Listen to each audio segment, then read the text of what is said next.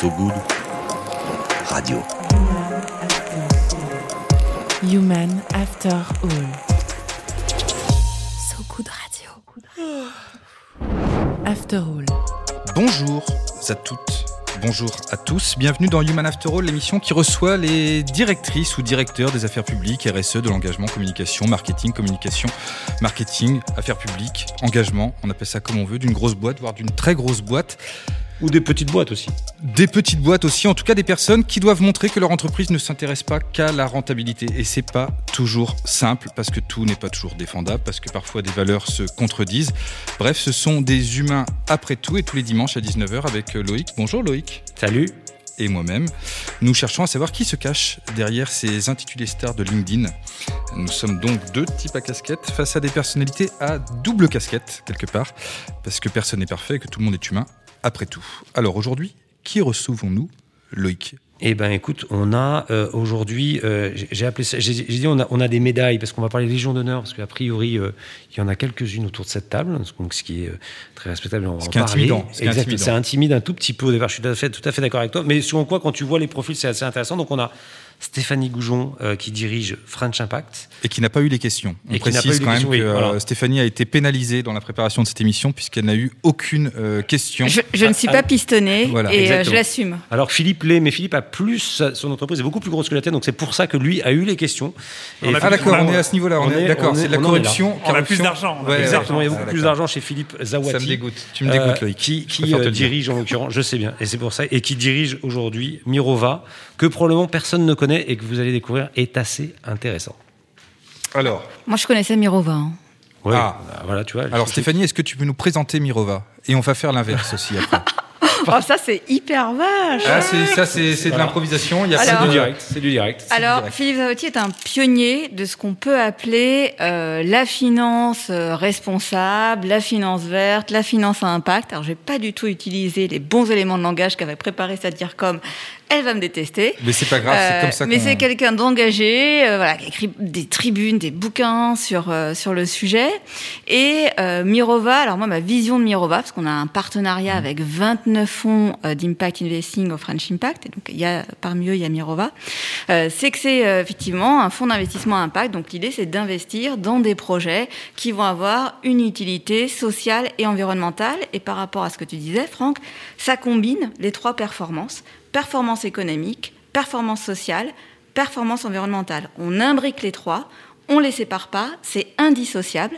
C'est ça la vraie performance. Et là, Philippe a la pression parce qu'il se dit, Philippe, si, je dois la présenter, je suis pas bien. Si je dois la présenter, je suis pas bien. Comme il va parce que lui, il sait pas qu'on est pas partenaire et tout. En tout cas, tu as, été très très bien vendu. franchement, euh, c'est. Euh, est-ce qu'est-ce que tu peux dire de plus sur Mirova? Franchement, c'est nickel. C'est euh, parfait. Ça, mérite une médaille ou une légion. En tout cas. Et, alors, French, Impact, hein. French Impact Allons-y, on tente. French Impact. Mais vous connaissez tous la French Tech? Bien sûr. Alors, euh, French Tech, ça, s'est vendu partout dans le monde avec le petit, le petit coq rouge là, qui, euh, que, que tout le monde connaît. Et euh, eh bien, le gouvernement s'est dit, mais tiens, si on surfait sur cette vague extraordinaire de la French Tech, alors ça avait déjà été le cas avec ce qu'avait lancé euh, à l'époque Ségolène Royal sur la French Green, je sais pas quoi, quelque chose comme ça. Euh, green, voilà. Mais là, ils se sont dit, euh, on va faire la même chose sur l'impact. Et donc on va, on, va, on va créer quelque chose qui s'appelle le French Impact. Parce que la façon de voir l'impact en France, euh, eh bien, on a, on a, on a, notre, French touch. On, a notre French on a notre petite touche dans, l'impact. Et ça, on pourra y revenir sans, sans, plaisanter pour, pour, pour, le coup. C'est qu'il euh, y a effectivement euh, une avance de la part des acteurs français de euh, la finance durable au sens large et de l'impact. Et, euh, je crois que le gouvernement et le ministère de l'économie a, bien senti ça et s'est dit il faut aider nos acteurs dans ce domaine-là et donc et notamment en les poussant à l'international. D'où l'anglicisme, le, l'English dans French Impact. En même temps, chez Sogood, on peut difficilement dire le contraire. On va, hein, pas non plus. voilà. on va, on va rien dire sur les anglicismes. Loïc, tu voulais dire non, non, j'étais juste euh, ma question sur French Impact. Donc c'est né, c'était, c'est né il y a combien de temps euh, Il y a trois ans. Il y a trois ans, d'accord. Issu, alors comme l'a dit Philippe, qui a assez bien résumé, parce que la métaphore pour expliquer, bah voilà, il y a la French Tech, tout le monde connaît, et l'idée c'est effectivement de faire la même chose sur euh, sur l'impact. Donc c'est a été une initiative gouvernementale, aujourd'hui structurée en association. On, on travaille avec euh, neuf ministères aujourd'hui. Et l'idée, en fait, on fait trois choses. On identifie, grâce à un ancrage territorial, des projets super prometteurs locaux qui apportent des solutions très concrètes. Et j'espère qu'on parlera des projets. On est chez So Good. Euh, deuxième chose, c'est qu'on on, on facilite leur accès à des financements publics et privés, donc privés dont les fonds d'Impact Investing, d'où ma, ma connaissance de Mirova. Et troisième chose, très importante, très différenciante aussi, c'est qu'on les fait connaître aux administrations et aux fonctionnaires dans l'idée en fait de créer cette passerelle entre les initiatives de la société civile et l'innovation publique, de, de contribuer en fait à créer les services publics de demain en partant des formidables solutions qui existent déjà sur les territoires. Et alors, comment on se retrouve à diriger euh, French Impact? Non, parce que c'est pas un truc où euh, on candidate. Enfin, je veux dire, c'est, c'est, c'est- comment ça se passe? alors On moi, tous mes copains on- m'avaient dit de pas y aller. hein. Ouais. Ah, alors pourquoi? J'étais bien, j'étais bien tranquille. Moi, Elle j'ai- était dans une agence de pub. Elle non. était directrice commerciale dans une agence de pub. Ah, ah, ça Ça, c'était il y a longtemps. Ça, c'était il y a Ça c'était il y a longtemps. Ça c'était il y a longtemps. Mais j'ai j'ai pris un premier virage, effectivement, il y a une quinzaine d'années vers l'entrepreneuriat social. Et donc j'ai contribué à lancer euh, une asso qui s'appelle l'Agence du Don Nature, qui Mhm. euh, existe d'ailleurs toujours, qui fonctionne super bien et qui redistribue des, des produits neufs aux plus démunis. Et, euh, et donc bah, j'ai fait ça et je m'étais toujours dit, je veux pas être la DG euh, acariâtre dans 25 ans euh, de l'Agence du Don Nature, quoi, tout, tout connu. J'ai mon beau bureau, c'est chouette, je connais les trucs, je peux aller faire la kéké à la radio et tout pour raconter. Mais non, euh, j'ai, j'ai- je sais pas, c'est une question de mentalité et euh, je pense que beaucoup d'organisations aussi ont besoin de fraîcheur et moi je disais bah, celle-là elle a besoin de la fraîcheur. Donc je vais essayer de faire les choses intelligemment, je vais préparer ma succession, je vais préparer pour pas être stressée en fait, pour pas je me dis ah, bah à un moment donné où je vais je vais partir quoi. Et donc j'ai voilà essayé de bien bien former l'équipe et puis quand l'équipe a été top et c'est ce que je leur ai dit hein, vous êtes tellement bon maintenant il y a absolument pas besoin Vous de moi. besoin de moi, ouais. Voilà. Je Et, peux et donc, et donc voilà, je me suis dit, bah, du coup, je fais quoi? Et, euh, et effectivement, bah, j'ai commencé à regarder plusieurs pistes. Et il y avait le French Impact, donc en fait, qui se montait, qui est pas mal venu aussi de tout ce qui était euh, mouvement de l'entrepreneuriat social, où j'étais vice-présidente, donc j'étais déjà dans cette philosophie-là.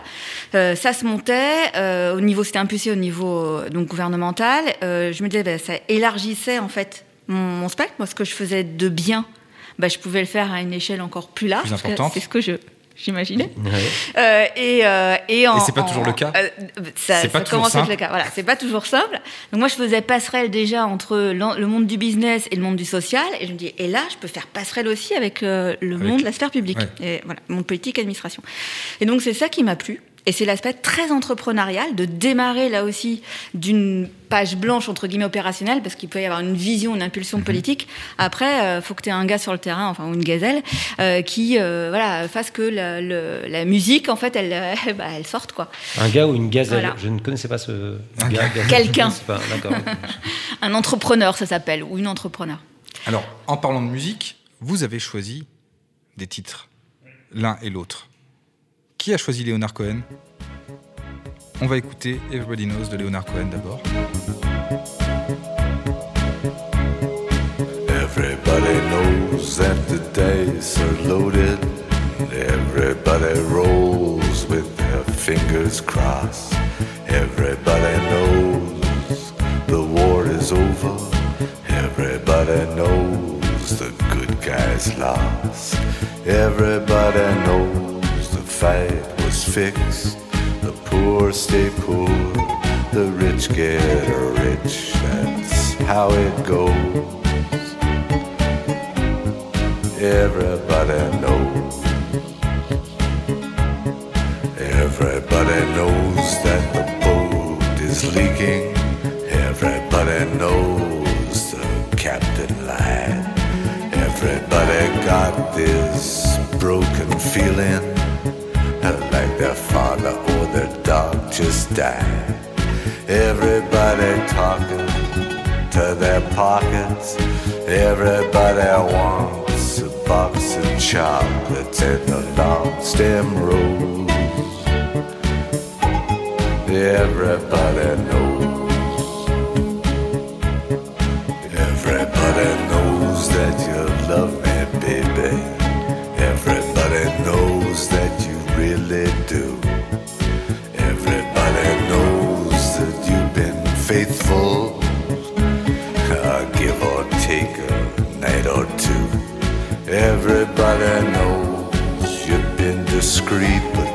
So many people you just had to meet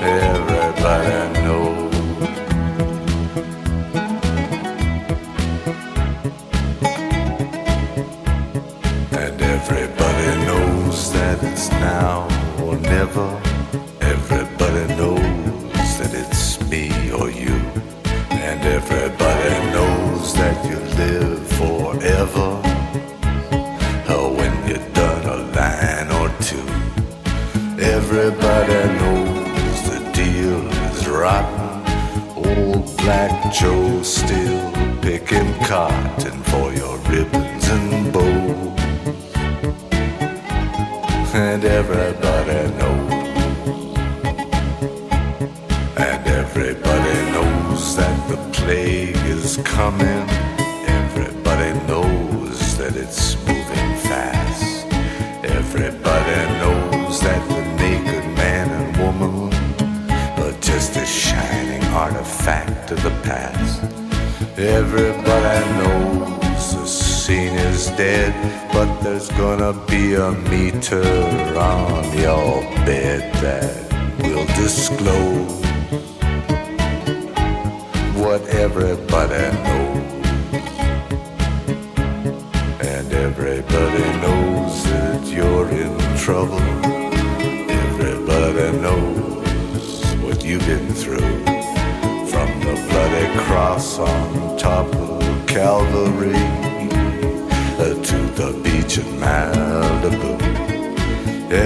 Everybody knows it's coming upon. Take one last look at this sacred heart before it blows. And everybody knows. Everybody knows.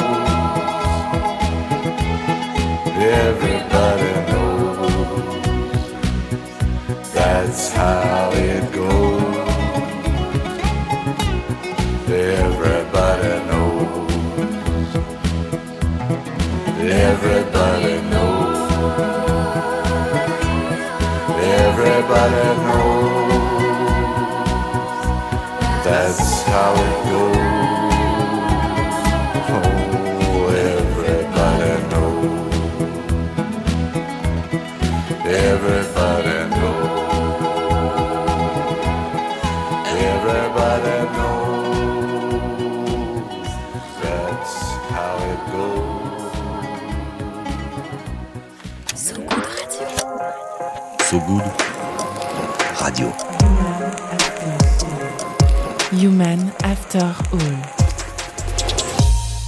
Everybody Knows de Leonard Cohen sur Human After All. Nous sommes toujours avec euh, Stéphanie Goujon de French Impact et Philippe Zawati de Mirova. Alors, Philippe, à quel moment on se dit dans la vie, en fait, il n'y a pas que l'argent qui compte, enfin, je ne sais pas si on se le dit comme ça, euh, j'ai envie d'essayer de faire quelque chose d'un peu utile et, euh, et je vais m'intéresser à ce qu'on appelle la finance verte. Et d'ailleurs, je serais curieux que tu me racontes ce que c'est la finance verte. Et, euh, je, vais, je vais, euh, je vais vraiment m'investir là-dedans. En, fait, il y, a- plusieurs questions là-dedans. Euh, à quel moment on se dit qu'il n'y a pas que l'argent dans la vie? Moi, je, pense que je me suis toujours dit ça. Je n'ai jamais considéré qu'avec l'argent dans la vie, sinon j'aurais sans doute fait une carrière un petit peu différente. Et par contre, par contre, il y a un moment où on se dit, tiens, dans mon milieu professionnel, dans ce que je fais mon- dans mon job, euh, je peux mettre en, relation euh, mes valeurs, la façon dont je vois la société, la façon dont je vois le monde et la façon dont je fais mon boulot. Et ça, c'est plus difficile parce que, euh, en, tout cas, c'est plus difficile. Peut-être que ça change un peu avec les nouvelles générations. J'ai l'impression que certains jeunes ont cette conscience-là plus rapidement. Moi, c'était pas le cas. J'ai fait toute une première partie de ma carrière où j'ai considéré que euh, y avait le job d'un côté et puis il y avait la façon dont je pouvais agir sur le monde de l'autre à travers de l'engagement politique, associatif, que, je- que sais-je, hein. mais certainement pas dans le boulot lui-même. Mm. Et, et ça, c'est vrai que quand on travaille dans la finance, on a un peu ce, ce, ce, ce- Oui. ce- on se dit, mais non, attends, t'es dans la finance, de toute façon, t'as rien à faire, c'est- autre chose. Quoi. Et, et- et ce, ce déclic-là de se dire, non, mais si, si, on peut, on peut effectivement faire le lien. Il y a une façon de faire son job de façon différente. C'est arrivé au moment de la crise financière de 2008. Euh, c'est euh, voilà, euh, midli- midlife crisis, comme, dit, comme disent les Anglais. Qu'est- qu'est- Qu'est-ce que vous vous dites à ce moment-là? Bah, on se dit, euh, on se dit, tiens, ça fait 20 ans que tu bosses dans la finance, ça fait 20 ans que tu euh, expliques euh, que euh, voilà, avec des modèles mathématiques, on va changer le monde, on va, chan- on va, on va réussir à, à comprendre les marchés financiers, on va modéliser tout ça, on va faire des produits de plus en plus compliqués. Euh, et, et finalement, tu te rends compte que ça, ça amène à une situation euh, de crise qui remet en cause euh, l'économie en, en tant que telle, enfin, les fondements de l'économie. Et, donc là, on se dit, on est peut-être allé un peu trop loin dans la complexité, dans l'opacité, dans la déconnexion avec la, vraie, y a un- avec la vraie vie réelle, a, tout ça. il y a un instant précis ou un, un truc que tu lis, une rencontre, quelque chose qui. euh, Non, il y a pas. Il y a plusieurs choses. Il y a plusieurs choses. Euh, Il y a des rencontres évidemment. Bon, il se trouve que c'est arrivé dans un moment de ma carrière qui était assez particulier, c'est que je, je- je suis arrivé dans ma nouvelle boîte chez Natixis, donc euh, euh, qui, qui- qui était en création à ce moment-là, le 1er juin 2007, c'est-à-dire quelques semaines avant le déclenchement de la crise. Et donc c'est sûr que quand on arrive dans des, conditions comme ça, et puis c'était la première fois que j'avais un, un vrai poste de direction, de direction générale. Euh, et où donc à la fois j'avais les leviers, les, les moyens d'a- d'a- d'agir, et je me retrouvais dans une situation unique qui était qui jamais arrivée auparavant. Et donc c'est effectivement des rencontres. Alors c'est intéressant parce que c'est des rencontres positives et des rencontres négatives. C'est-à-dire que euh, à ce moment-là, j'ai euh, émis l'idée euh, qu'il ça serait bien de- d'introduire plus de- de- d'analyse d'en- d'environnement et du social, d'investissement responsable dans ce qu'on faisait. Et j'ai eu des réactions de, de- de résistance de la part euh, de, des gérants de l'époque, gens qui, qui ont été très très très très fortes et, qui m'ont poussé à réfléchir beaucoup plus. Voilà. Donc comme je, je- je- voilà, dans ces cas-là, moi, ce que j'essaie, ce que je fais, c'est mon euh, ma façon de, de- réfléchir, c'est que j'écris. Donc j'ai écrit deux bouquins à ce moment-là. J'en ai écrit deux. Euh, un premier en, en- en 2009 qui était euh, une réflexion sur l'histoire de l'investissement responsable. Qu'est-ce que ça avait été depuis L'investissement responsable, c'est démarrage Boston 1920. Hein, le- on dit que ça commence avant avec les Quakers, euh, qui, euh, qui sont des, euh, une secte hein, américaine qui, qui, qui s'intéressait à ça bien avant au 17e, 17e 18e siècle. Mais le vrai démarrage, c'est Boston 1920, euh, post-première guerre mondiale, où des investisseurs se disent Ouh là là, il y a des gens qui, ont- qui se sont enrichis pendant la guerre en achetant des, des actions de, de boîtes d'armement. C'est vraiment pas, pas beau, c'est pas bien, on veut plus ça. Euh, et comme c'est la der des der, on arrête, on n'investit plus dans l'armement. C'était le premier, premier élément. Puis ensuite, il y a eu d'autres événements historiques comme euh, l'apartheid en Afrique du Sud, qui a été un, un moment assez fort aussi, où les investisseurs ont décidé d'arrêter d'investir dans des boîtes euh, qui avaient des filiales ou des, ou des, euh, des opérations en Afrique du Sud, et ainsi de suite. Et puis on a, on a le climat maintenant, qui est un, un- un- un nouvel élément fort. Donc j'ai écrit un bouquin sur ça, sur l'histoire un peu de cette, cet investissement responsable depuis, depuis un siècle. Puis le deuxième élément, ça a été, euh, ça a été un roman que j'ai écrit euh, en 2011, euh, qui était l'histoire d'un euh, d'un- financier euh, qui travaillait chez Lehman Brothers et qui se faisait jeter. Applaudissez-moi, ça. Non, ça c'est le Ah, dernier, ça, c'est- le quatrième. Mais le premier, c'était qui était un peu, enfin c'est un peu la suite de celui-là, qui s'appelait La fumée qui gronde, et c'est l'histoire d'un- financier qui se fait jeter de chez Lehman Brothers avec son carton sous le bras. Vous avez vu ces, ces images de- Bien sûr. et, euh, et donc, il se fait jeter et donc il part, il, il part dans un road trip en Afrique, euh, au, au, au chute Victoria, etc. Et, et- et ça, c'est arrivé comment?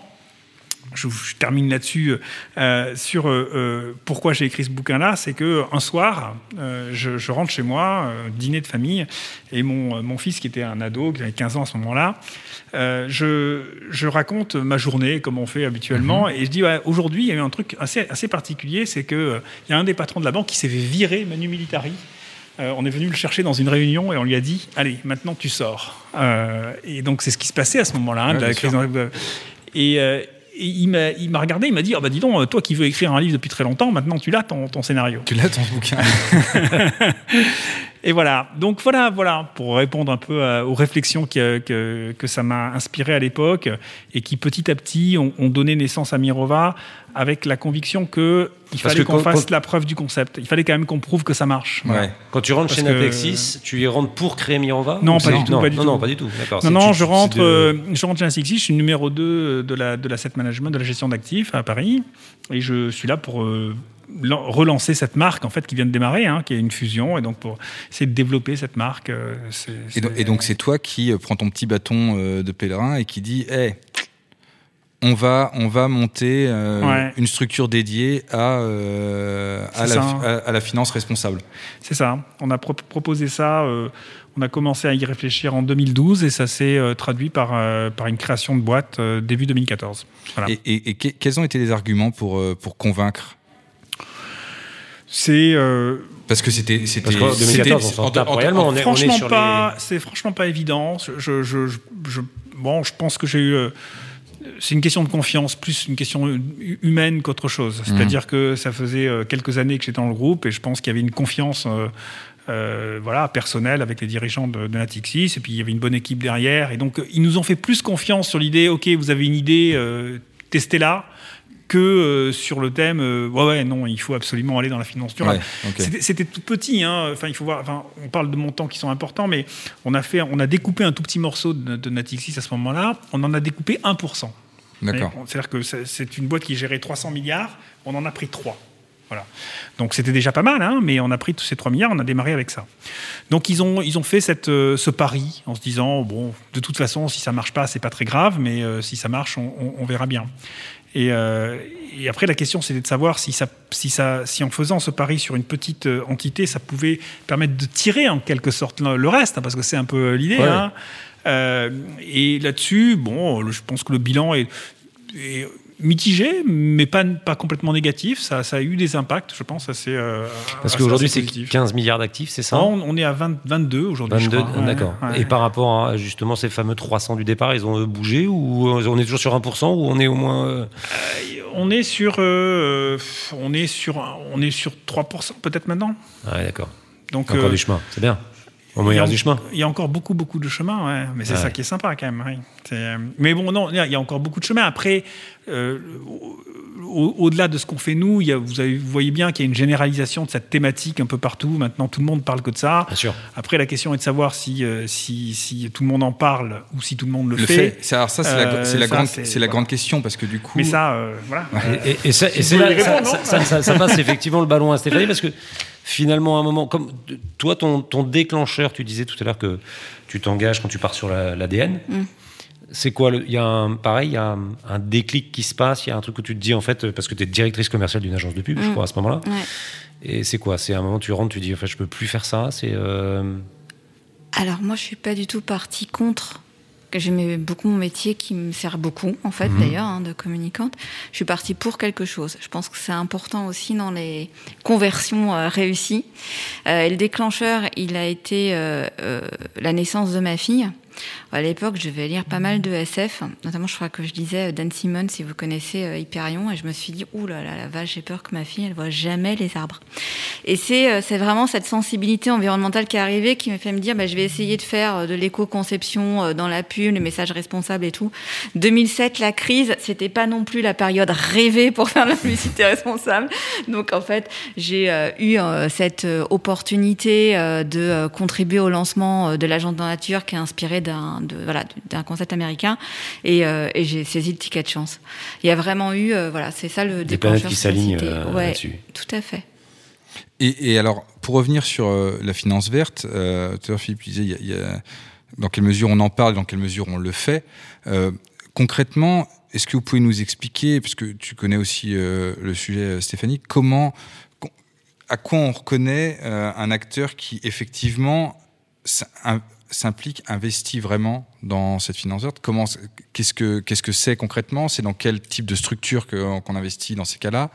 Euh, Qu'est-ce que c'est exactement finalement la, finance verte? Il y a plusieurs façons de, répondre à la question. La façon traditionnelle, c'est de dire on investit dans des boîtes qui ont euh, un impact environnemental et social positif.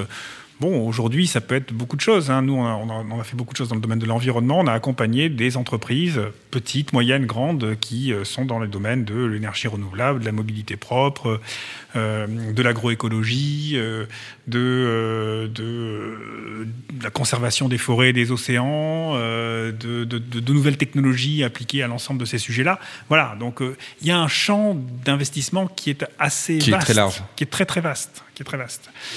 Euh, après, euh, je pense qu'au-delà de ça, euh, l'autre façon de répondre, c'est de, redéfinir ce que, ça veut dire un investissement à impact, puisqu'on est sur French Impact. On, on en parlait tout à l'heure sur qu'est-ce que c'est qu'un investissement à impact. Nous, on essaie de le définir avec trois caractéristiques. La première caractéristique, c'est l'intention. C'est qu'est-ce que l'on veut faire. Euh, et ça, euh, ça a l'air de rien comme ça, euh, mais c'est extrêmement important. donc, par exemple, je veux soutenir des entreprises qui vont nous permettre de réduire les, émissions de gaz à effet de serre, ou je veux développer l'emploi en France, un emploi de qualité dans les territoires. Donc, on cherche à faire, un, on a un objectif. Deuxième élément, c'est l'additionnalité, c'est-à-dire, est-ce que ce que vous faites personne d'autre pouvait le faire en quelque sorte. Mmh. Si vous arrêtez, est-ce que ça change? Euh, Aujourd'hui, des financements, il y en a partout, il y a des milliards d'euros dans tous les sens. Donc, euh, il ne suffit pas de dire je vais investir dans quelque chose de très bien, mais de toute façon, si j'étais pas là, d'autres le feraient. Euh, donc, il faut apporter cette, cet élément spécifique. Puis le troisième élément, c'est est-ce que vous êtes en capacité de mesurer ça? Est-ce que vous avez des indicateurs Alors, ça peut être euh, un, un, petit thermomètre qu'on met sur nos portefeuilles en disant est-ce que vous investissez dans un monde à 1,5 degré, à 2 degrés ou à 5 degrés on, on, sait qu'aujourd'hui, quand vous investissez dans le CAC 40, par exemple, dans l'indice de marché, vous, vous investissez dans un monde qui nous amène à plus 4, plus 5 degrés. Mmh. C'est le monde tel qu'il est aujourd'hui. Donc comment est-ce que vous faites pour construire un portefeuille qui, vous a, qui, va, qui, va, nous amener vers un monde différent, vers, vers un monde... Pour ne pas dire un monde meilleur pour ne pas. Oui, espérons meilleur. et, et, et, du coup, euh, par exemple, est-ce qu'il y a des projets dans lesquels euh, vous avez investi et vous vous dites c'est con, c'est pas allé au bout, j'aurais aimé que ça aille au bout, et, et, inversement, des projets où vous dites super, en investissant dans ce projet, ça a vraiment permis euh, au truc de, de, de, prendre une ampleur, ça a vraiment permis de faire passer un petit cap et et rendre les choses plus, euh, plus, concrètes et meilleures alors, j'aime bien cette idée de, cap et de passage à l'échelle parce que c'est un peu ce qu'on essaie de faire nous. On est un acteur suffisamment, euh, suffisamment gros pour se dire on, on va prendre des choses qui ont fonctionné, euh, mais qui ont fonctionné de façon petite, et on va essayer de les faire passer à l'échelle, parce que c'est ça qu'il faut qu'on réussisse. L'exemple, un, un, des exemples intéressants, c'est ce qu'on fait dans le domaine de l'agroécologie. Euh, on a travaillé depuis maintenant cinq ans avec, euh, avec l'ONU, avec euh, la Banque européenne d'investissement, la FD, etc., sur de l'investissement dans des projets d'agriculture durable dans les pays émergents, en Amérique latine, mmh. en Afrique, en Asie. Et là, on, on, travaille sur des projets, par exemple, qui vont donner accès à des meilleures technologies, à des milliers de fermiers dans des zones où les terres sont en train de se dégrader, donc on va améliorer leur capacité à produire. Et à gérer les sols, parce qu'on sait que sols. la gestion des sols pour un agriculteur, c'est l'avenir. Exactement, avoir du coup des, euh, des, des, produits qui sont labellisés, durables, et donc qui se permettent de se vendre plus cher, et on les aide aussi en, à commercialiser ensuite ces produits-là. Ça, c'est des sujets qui, où il y a un, un potentiel absolument énorme. Et il y a une certaine frustration aujourd'hui de se dire euh, on pourrait aller beaucoup plus vite. Enfin, on va beaucoup trop lentement dans ce, dans ce domaine-là parce que euh, il y a beaucoup de messages, beaucoup de discours euh, politiques euh, et autres, euh, mais on n'arrive pas encore à connecter vraiment l'ensemble des acteurs, notamment publics et privés. Enfin, moi, je mis depuis assez longtemps sur, sur justement le partenariat public-privé, et c'est un peu ce, que, là où fait, Stéphanie voilà, intervient. ce que fait Stéphanie aussi. Voilà. Parce que toi, toi Stéphanie, tu, tu as des entre guillemets des pépites que tu vois et où il euh, y a une espèce de oui. pareil de frustration un moment tu te dis punaise je pourrais euh, tout à fait. travailler en avec Mirova ou passer un coup de téléphone à non. Il y a, y a une Philippe en, en fait, il y, a, il y, a un paradoxe, c'est il y a une asymétrie entre euh, l'argent qui coule à flot quand tu écoutes Nicolas Dufour qui te dit il y a plein d'argent mais il n'y a pas de projet. Puis dès que tu te promènes sur les territoires, tu as plein de porteurs de projets qui disent euh, bah oui l'argent. Et en fait, je pense que cette asymétrie, euh, je suis tout à fait euh, alignée avec la définition de l'impact hein, que vient de donner Philippe. Je vais rajouter peut-être deux dimensions sur nous le travail qu'on fait pour faire en sorte que justement cet argent il soit investi aussi au, ce qu'on estime être le bon endroit. Il y a un critère de temps il y a une question de temporalité. Euh, et euh, attention à ce que euh, li- voilà, l'impact investing ne devienne pas de l'impact washing et qu'on ne demande pas des TRI à 25%. Donc il y a des gens qui donnent des taux. hein. Voilà, donc il y, y a une question de temporalité, il y a une question de géographie.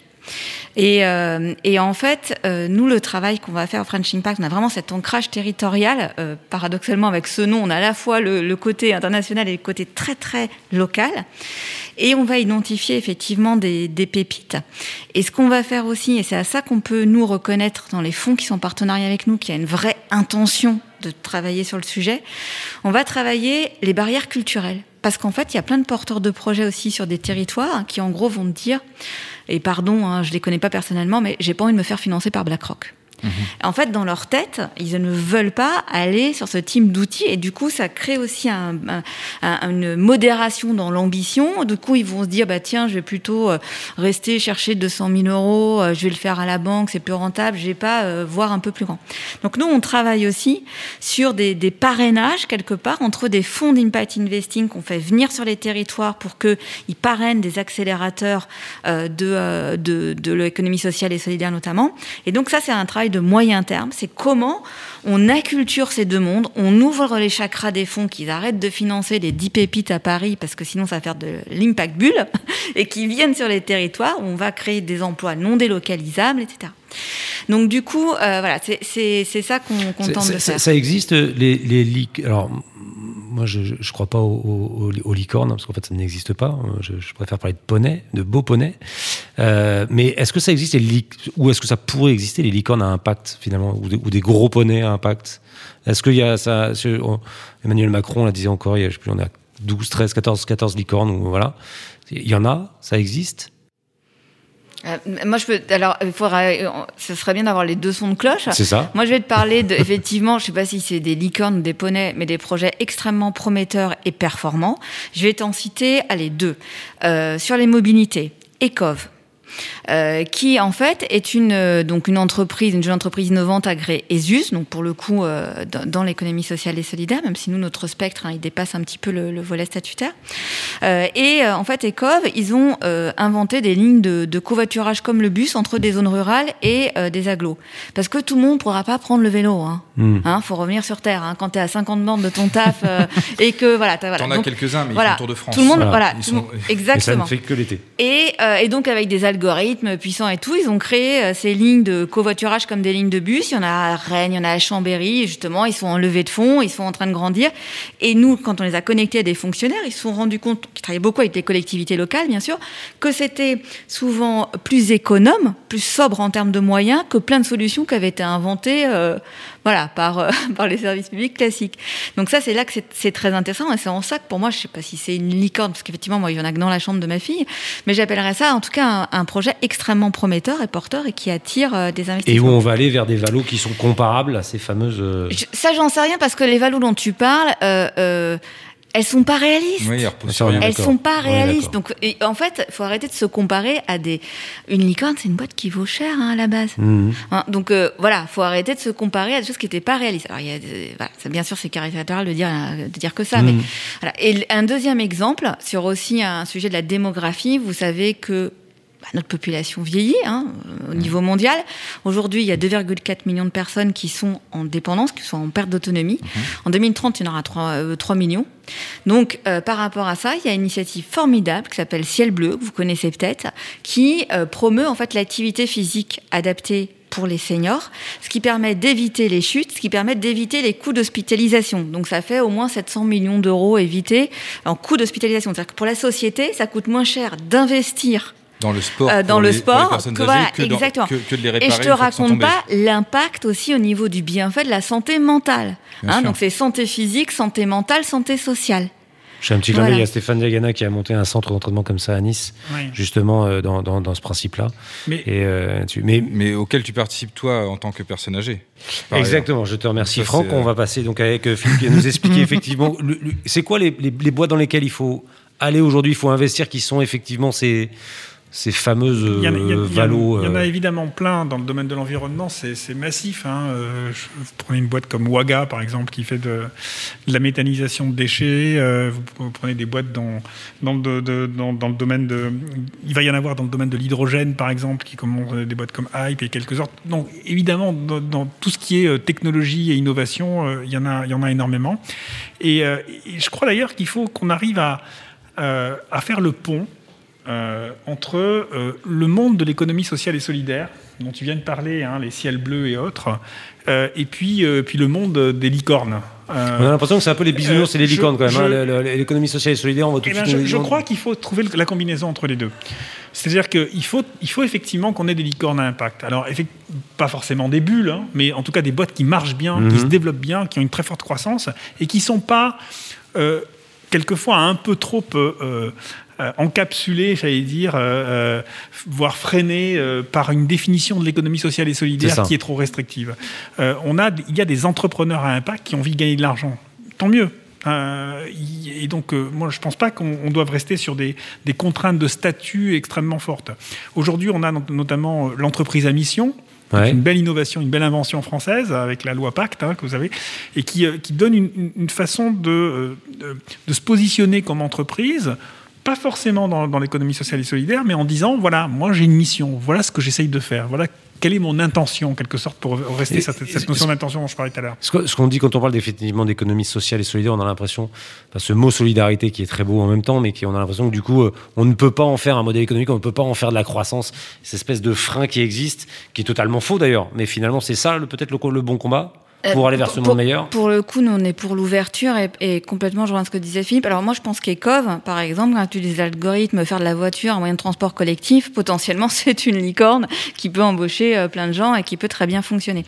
Euh, et, et- et du coup, là où je te rejoins Loïc, et j'adore ta phrase, les licornes, ça n'existe pas. En revanche, il y a des très jolis poneys. Ce qui compte dans une économie, c'est les flux entre les différents acteurs, qu'ils soient gros, qu'ils soient petits, qu'ils soient académiques, qu'ils soient entrepreneuriaux, qu'ils soient euh, voilà les citoyens. Ce qui compte, c'est de maximiser, d'optimiser les flux de compétences, les flux d'affaires, les flux relationnels. C'est ça qui crée euh, des, des sociétés euh, soudées. C'est ça qui fait que les gens n'iront pas sur les carrefours. C'est si on arrive à, à créer aussi ces dynamiques territoriales. On croit énormément à ça, en tout cas euh, au French Impact. Il y a à la fois cette réalité locale et puis ce rayonnement qu'on peut aussi donner à l'innovation sociale en France. Et nous, on est sur une ESS sans rivage, une économie sociale et solidaire sans rivage, c'est-à-dire qu'on n'est pas du tout dans la euh, vision stricto sensu statutaire et dans les projets qu'on identifie, il y en a énormément qui sont euh, voilà des, des entreprises euh, à impact et qui vont lever 10 millions d'euros et qui ont envie de réussir. Hein, donc effectivement, il faut créer ces passerelles euh, et c'est un travail de moyen terme.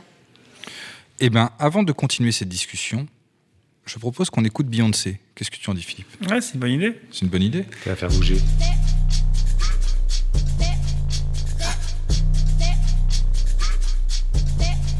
I'm going back to the south. I'm going back, back, back, back. Where my roots ain't watered down. Growing, growing like a bob tree of life on fertile ground. My ancestor put me on game.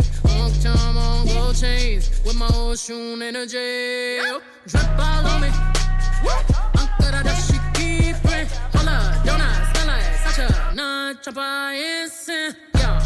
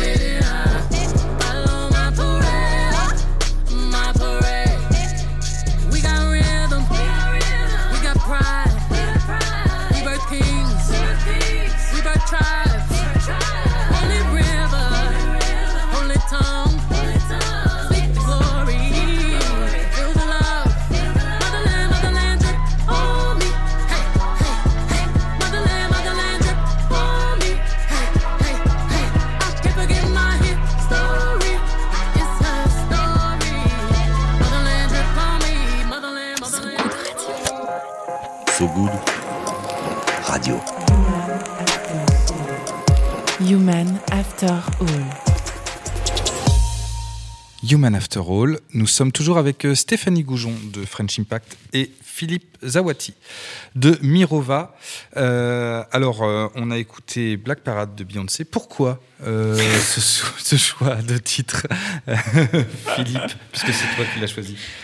Euh, on a beaucoup parlé d'environnement, on n'a pas beaucoup parlé de, de social depuis, Ouais. de- depuis tout à l'heure. Euh, donc là, en, en l'occurrence, c'est un- titre dont les, dont, dont les recettes sont reversées à Black Business Impact Fund. Euh, donc on est dans, dans l'impact, Mhm. mais on est dans de l'impact un peu différent, qui est euh, de favoriser euh, bah, des communautés qui, qui, qui aujourd'hui sont moins, moins représentées. Donc voilà, je voulais faire passer aussi ce message-là que l'impact, c'est pas seulement le climat et seulement l'environnement. l'environnement, Ouais. Ce qui est un peu, ce qui est un peu des fois la tendance qu'on a. Ouais. Pensez, on oublie le, tout le volet social, à la fois égalité entre inclusion, etc. Je pense qu'on est voilà, dans, dans, une société où, où la confiance est en train d'être rompue un peu partout et, euh, où euh, si l'investissement peut être un facteur d'impact et donc de, de retour de la confiance entre les acteurs, parce que c'est quand même un petit peu ça l'investissement au démarrage. Un investissement, C'est la c'est quelqu'un qui fait la confiance en un projet, en une équipe, en des hommes et des femmes. Mhm. Et, euh, et donc, je pense que cette notion de confiance est, est forte et importante. Eh ben, c'est intéressant ce que, ce que vous dites là, parce que moi, je me demandais euh, si l'indicateur de croissance, puisque tout à l'heure, on a parlé d'investir dans des sociétés qui étaient à, imp- à impact, mais avec croissance, si la croissance était un, un critère euh, absolu ou si on pouvait euh, avoir d'autres euh, critères que la croissance économique d'une boîte euh, dans ce genre d'investissement. Nous, on parle de performance économique, environnementale et sociale. Donc, euh, c'est-à-dire qu'il faut regarder l'ensemble. Il faut regarder les, les- trois, enfin, le- les trois dimensions. Euh, après, pour revenir à ce que je disais tout à l'heure sur le passage à l'échelle, quand on a une solution qui, est, qui a un impact positif, environnemental ou social, on a quand même intérêt à ce qu'elle soit la plus grosse possible et qu'elle réussisse économiquement, parce que ça va augmenter son impact. Bien Donc euh, c'est un petit peu ça l'idée de la croissance. C'est euh, c'est de la croissance qui permet de maximiser l'impact. Sauf que tu, tu retires là-dedans, le, le- je dirais le, le- le critère financier n'est plus le seul, mais comment est-ce qu'on le mesure ça? C'est parce qu'on a quand même euh, les, les règles comptables, on en parlait tout à l'heure, sont c'est quand même la norme aujourd'hui. Donc à un moment, comment est-ce qu'on fait pour faire bouger ces lignes et pour que ce soit plus simplement 22 milliards sur euh, 300 et quelques, euh, mais que ça devienne, euh, je sais pas, au moins 50% de ces investissements?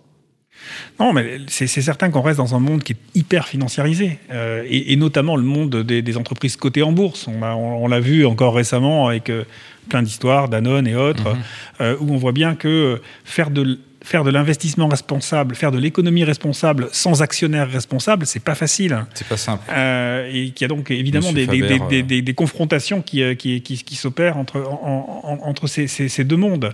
Euh, et donc, je pense qu'il faut voilà, faire attention à différencier ça. L'économie hyper financiarisée, qui a évidemment ses, euh, ses gros problèmes, euh, et la notion de croissance, au, au- au sens j'ai une activité, j'ai envie de la faire la plus, la, la plus grande possible, surtout si, elle a, si, si on considère qu'elle a un impact positif.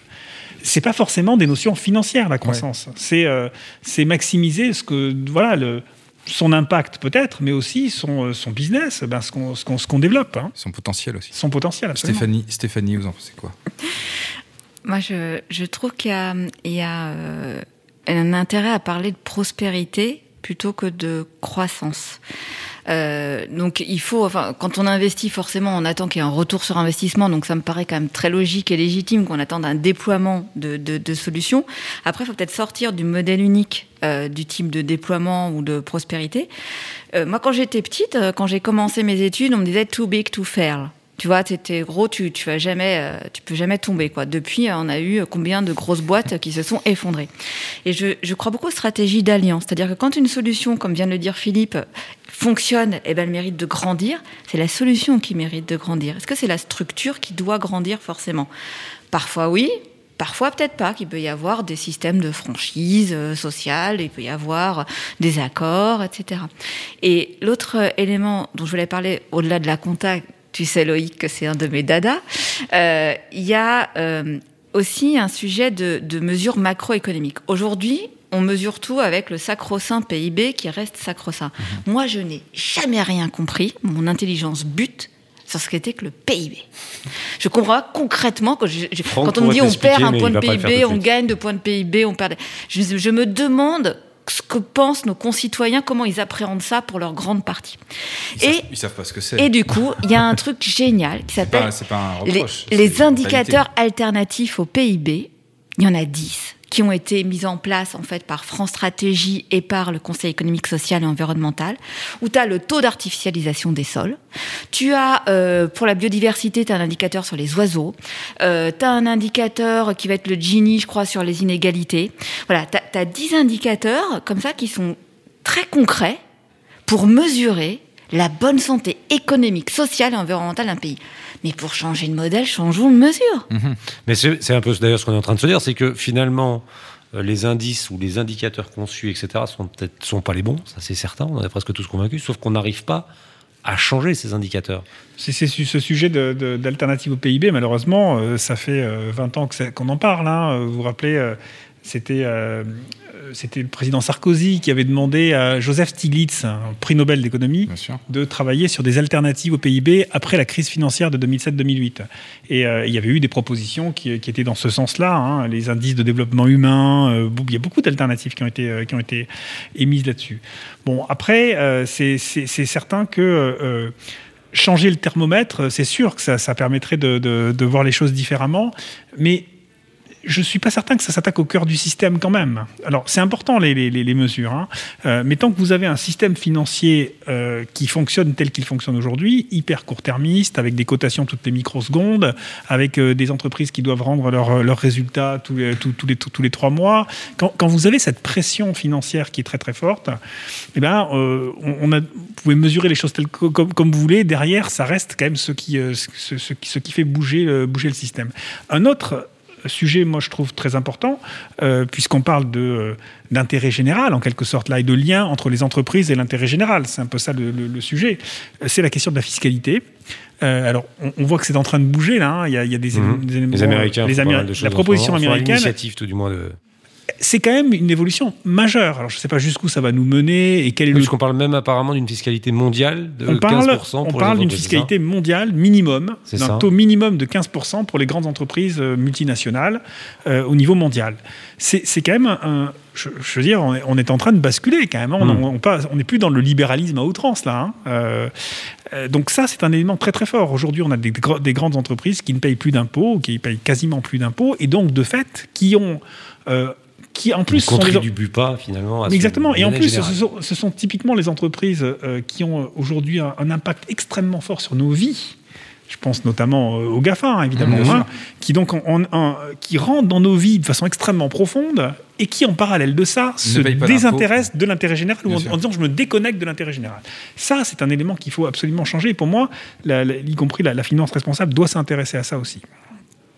Alors, on me fait un, un petit signe. Il, il, il, on doit envoyer déjà de la musique ou euh, qu'est-ce qui se passe? Ah oui, il faut envoyer de la musique. et ben, ça sera Danger Mouse et Gemini. Get the Pop Life.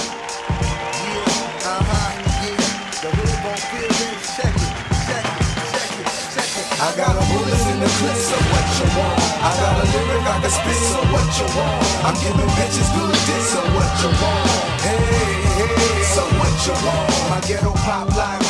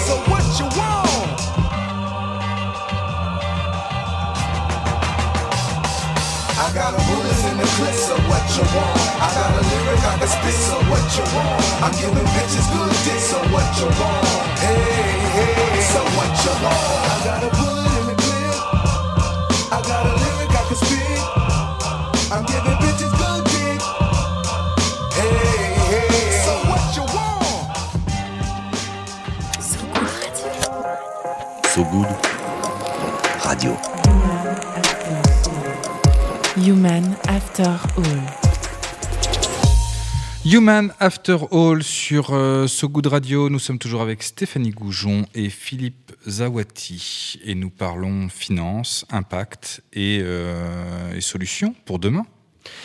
Ouais, et, une, question, une curiosité qui est de se dire à un moment, surtout quand on est dans ce sujet de la finance, comment est-ce qu'à un moment, est-ce que ça arrive que les choix de l'entreprise ne soit pas en aligne, enfin, aligné avec ce que vous êtes ou avec les convictions qu'on a Et euh, c'est quoi la, la, la, posture que vous prenez par rapport à ça? Est-ce que, euh, parce que c'est forcément, alors je, je, je, me tourne vers toi Philippe, parce que euh, j'imagine que dans le milieu de la finance, il y a quand même deux, trois sujets sur lesquels tu te dis, pouf, là ça pique un peu. Euh, je parle au niveau de ton groupe. Comment est-ce que, c'est quoi la posture que, ça t'est déjà arrivé? C'est quoi, le, c'est, c'est, c'est, c'est quoi le sujet par rapport à ça? Bon, d'abord, le fait de vouloir créer une entité dédiée que, que je dirige à l'intérieur de ce groupe-là, euh, c'était aussi en partie pour ça. C'est-à-dire, euh, globalement, au moins, euh, peut-être sur une petite partie, mais on va faire des choses avec une vraie conviction. Cela étant dit, même sur cette petite partie-là, il peut se poser des questions. Mhm. On, reste dans un, dans un monde, voilà, dans une économie où il faut, on a un actionnaire et donc il, faut, il faut gagner de l'argent et donc avoir une rentabilité. Et donc il y a des décisions, quelquefois des renoncements euh, qui- qu'il faut faire. Hein, il y a des techniques financières, par exemple, qu'on décide de ne pas utiliser, euh, qui pourraient nous rapporter plus d'argent et on décide de ne pas les utiliser. Ça, ça, ça existe. Ça existe, ça. Euh, et, et donc, on, on a effectivement ces petits renoncements parfois qui, euh, qui, qui, qui sont pas forcément faciles à, à gérer. Il y en- il y en Mais globalement, globalement, à l'intérieur de Mirova, on n'a pas tellement de, de, de- de sujets. Après, euh, évidemment, on a envie que les choses changent plus vite. Euh, on est dans, un groupe bancaire qui, comme tous les autres groupes bancaires aujourd'hui, finance l'économie carbonée de façon en- encore très massive. Et donc, on aurait envie de se dire, bah oui, ben moi, mon actionnaire, il va, beaucoup plus vite, euh, il décarbone massivement, il arrête de financer euh, le, le charbon, le pétrole, etc. Voilà. Donc, est-ce que pour autant ça m'empêche de dormir aujourd'hui? Franchement, pas. Euh, si c'était le cas, je, je me poserais vraiment des, des- des questions, mais, euh, mais c'est c'est pas le cas. Je, je pense qu'il y a une, une dynamique. Simplement, j'essaye de faire en sorte qu'elle soit la plus rapide possible et de l'accélérer euh, tout ce, tout ce qu'on peut pour, euh, pour donner des billes pour qu'elle s'accélère. Et, et- et toi, Stéphanie, qui te non pas qui te bat, mais qui te bat av- avec le service public, qui, et on le sait tous, n'est pas forcément d'une grande agilité. Euh, comment est-ce que est-ce qu'il y a des moments où tu te dis Pouf, là, euh, là, Neuf, j'arrête, neuf quoi. ministères. Je rappelle que Stéphanie Ouais. travaille avec neuf Ce ministères. qui doit être- qui doivent tous changer plus ou moins de manière dans, dans- Je, je Ça suis pas une, être facile tous les jours. je suis une guerrière euh, pacifique.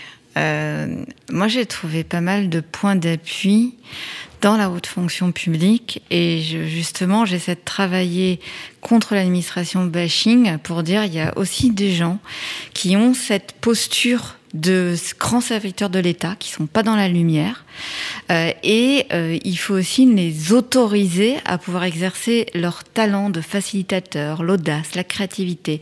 Il y a un peu une machine qui peut broyer en fait ces initiatives-là. Donc moi je trouve que la difficulté elle est plutôt avec le milieu politique, auquel je ne jette pas la pierre, mais il y a une instantanéité, un rapport au temps et à l'image du coup euh, qui fait que Bah, Parce euh, qu'on est très court-termiste. voilà, en, ben en voilà. politique, on sait Voilà. qu'on on reste euh, allez, Qui- un an, deux ans, trois ans, grand métier- max pour un voilà. ministre, et après on saute. Quoi. Donc, grand max. Et c'est un métier du coup d'une grande violence et, et, et c'est plus compliqué en fait de suivre ces politiques publiques là. Il faut, il faut vraiment qu'on, nous, et c'est ce qu'on fait, hein, on, on ait notre ancrage aussi avec les, les administrations. qui, elle, reste. Exactement, Là- on a coutume où- de dire Voilà, passe, l'administration reste. Exactement. Ce qui est, ce qui est parfois positif, parfois négatif. hein. Il faut, euh, bon, on a beaucoup parlé d'état profond. euh, quelquefois aussi, c'est, euh, ça peut être un, un- un frein à l'évolution, non? Bah oui, oui. Non, mais il y, a- il y a plusieurs ministres, quand on discute avec des ministres, ils, s'en- plaignent aussi. Il y a des ministres qui arrivent sur un poste où, à partir du moment où ils ne sont pas adoubés par leur propre administration, ont du mal à faire bouger les choses. Donc, Exactement. quand, quand on a un ministre non réformateur, c'est pas un problème.